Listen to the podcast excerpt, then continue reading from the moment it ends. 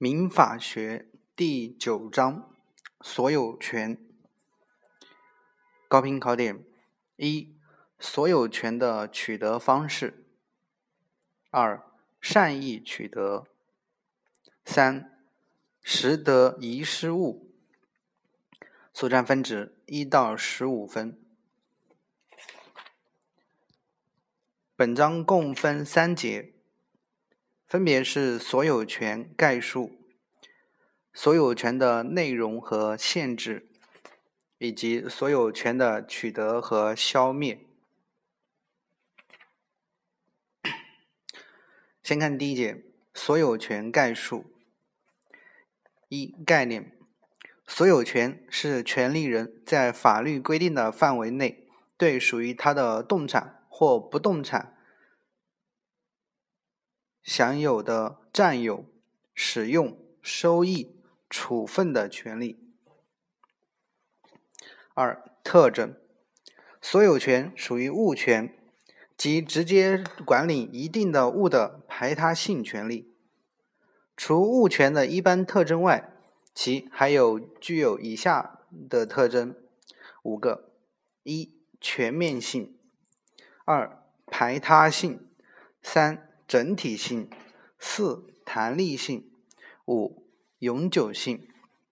全面性是指所有权是所有人在法令限制范围内对所有物加以全面支配的权利，对标的物的占有、使用、收益、处分等各种支配行为，而不受任何法令以外的限制。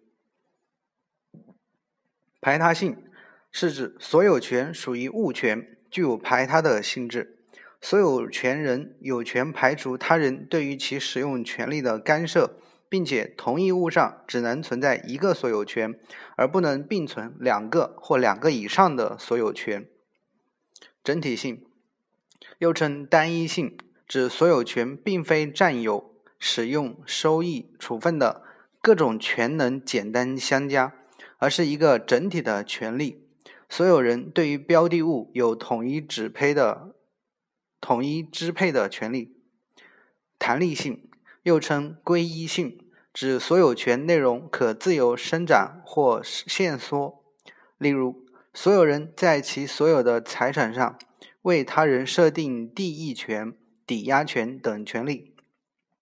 虽然占有、使用、收益甚至处分权都能与所有人发生。全部或者部分的分离，但只要没有发生使所有权消灭的法律事实，例如转让所有物灭失，那么所有人仍然保持着对于其财产的支配权。恒久性又称永久存续性，是指所有权不因时效而消灭，也不得预定其存续期间。第二节，所有权的内容和限制。所有权的内容又称所有权的权能，指所有人为实现其对于所有物的独占利益，而于法律规定的限度内可以采取的各种措施和手段。这里分为两点：一、所有权的内容；二、所有权的限制。先来看内容，所有权的权能包括积极权能和消极权能。先来看积极权能，积极权能共分四项，分为占有、使用、收益、处分。先来看占有，占有，所谓占有，就是民事主体对于标的物实际上的占领、控制。占有首先是一种事实状态，所有人对自己标的物的占有属于有权占有，所有人可以自己占有标的物，也可以交给他人予以占有。经所有人同意而取得占有的人为有权占有，而若非所有人未经所有人的同意而对标的物进行的占有，则为无权占有。使用。所谓使用，是指依照物的性质和用途，并不损毁其物或变更其性质而加以利用。使用权能一般由所有人自己行使，也可以由非所有人行使。收益，所谓收益，是指收取标的物的孳息。孳息分为法定孳息和自然孳息，前者指依法律关系取得的利益，后者指果实、动物的生产物以及其他依物的依法收取的利益。收益权能一般由所有人行使，他人使用所有物时，除法律或合同另有规定外，收益归所有人所有。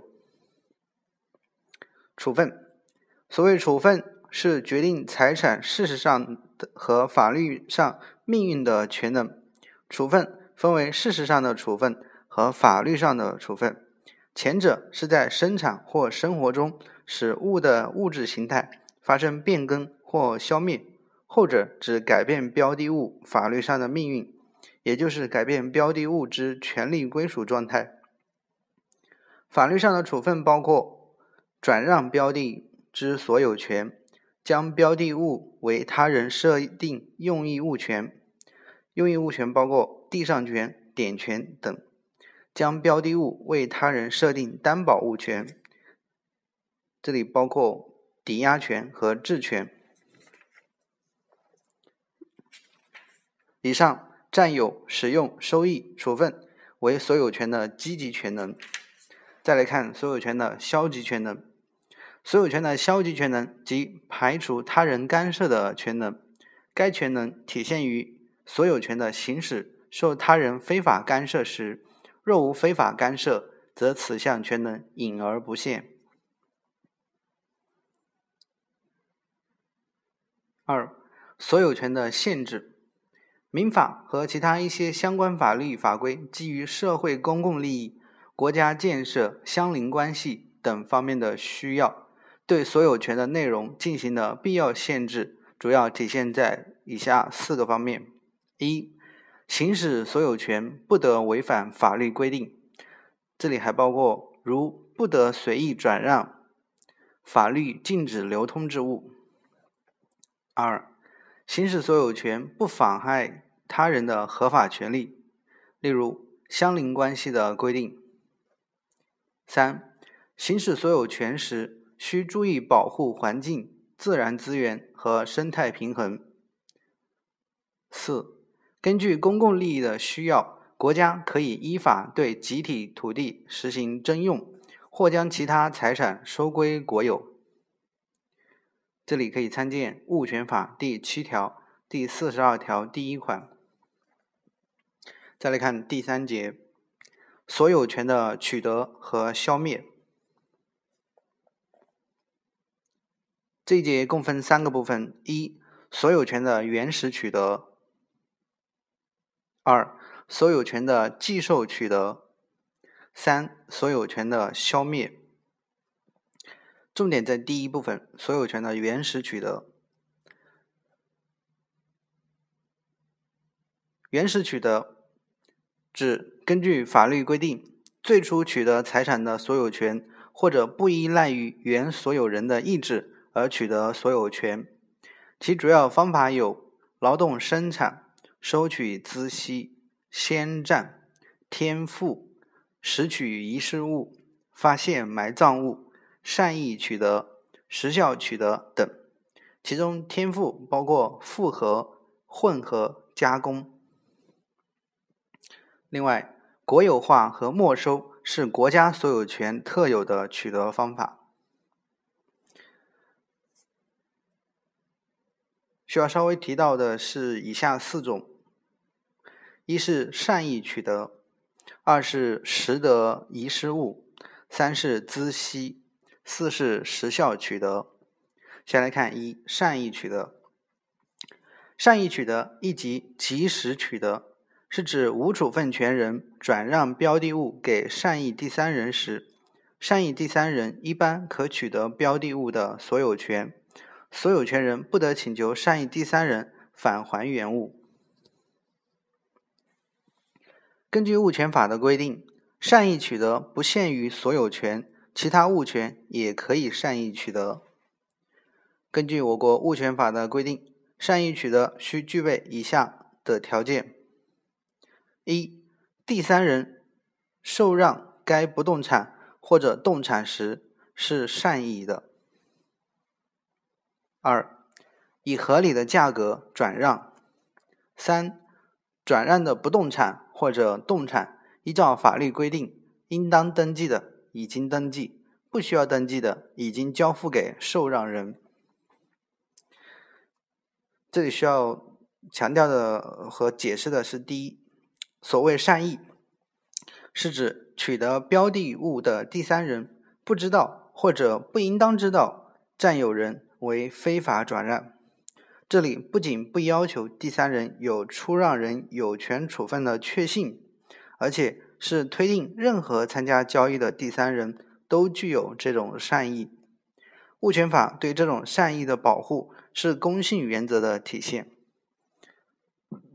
需要注意的是，善意取得的前提是无权处分。只有处分人无权处，只有处分人无处分权，才有讨论取得人是善意还是恶意的余地。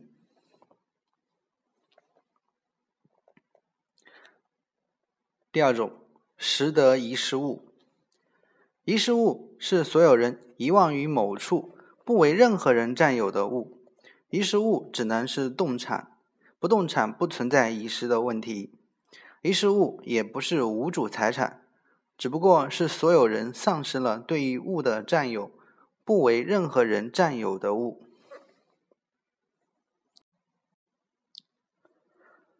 拾得遗失物的法律效果如下：一、通知、交存与招领义务。拾得遗失物应当返还失主，拾得人应当及时通知失主领取，或者送交公安等有关部门。有关部门收到遗失物，知道失主的，应当及时通知其领取；不知道的，应当及时发布招领公告。遗失物自发布招领公告之日起六个月内无人认领的，归国家所有。参见《物权法》第一百零九、一百一十、一百一十三条。二、保管义务：使得人在遗失物送交有关部门前，有关部门在遗失物被领取前，应当妥善保管遗失物。因故意或者重大过失致使遗失物损毁。灭失的，应当承担民事责任。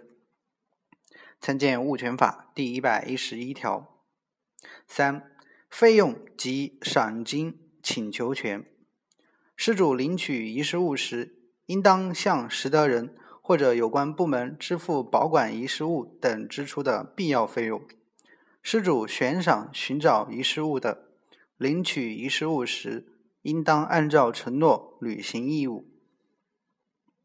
拾得人侵占遗失物的，无权请求保管遗失物等支出的费用，也无权请求失主按照承诺履行义务。参见《物权法》第一百一十二条。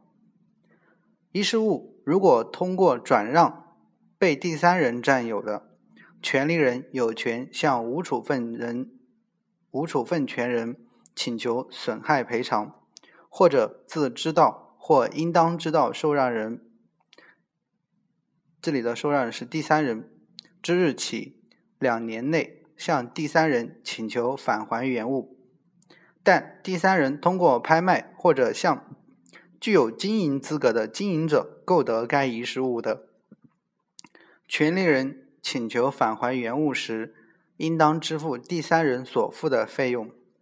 权利人向第三人支付所付费用后。有权向无处分权人追偿。三、孳息。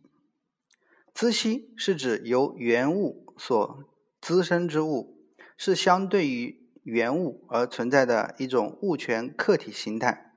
孳息依产生方式分为天然孳息与法定孳息。天然孳息由原物所有权人取得。既有所有权人又有用益物权人，由用益物权人取得。法定孳息，当事人有约定的，按约定；没有约定或约定不明的，按交易习惯取得。参见《物权法》第一百一十六条。第四种，时效取得。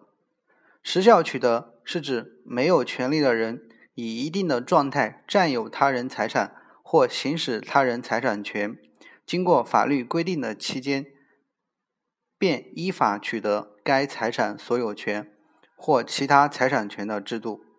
时效取得的构成要件为：一、占有，且该占有须为自主占有、和平占有、公然占有、持续占有；二、期间，一般情况下，期间起算点为占有人开始占有之时；在占有合并的情况下，起算点为前占有人开始无瑕疵占有之时。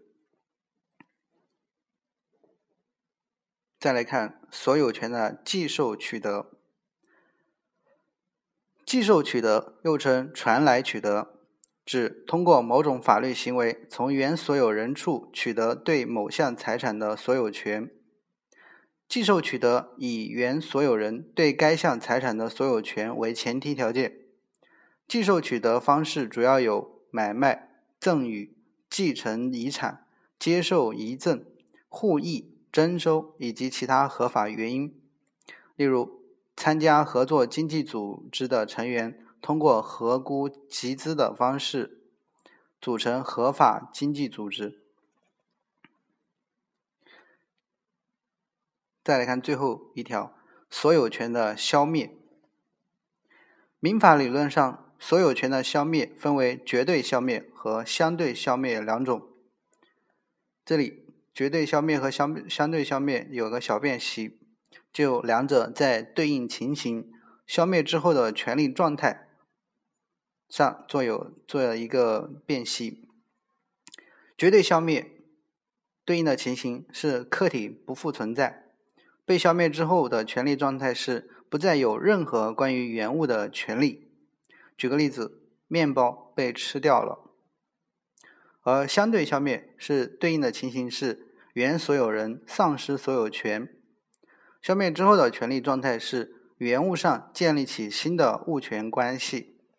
举例为面包被卖出去了，引起所有权相对消灭的情形主要有以下几类：一、转让所有权；二、抛弃所有权；三、国家机关依法采取强制措施；四、所有权主体消灭。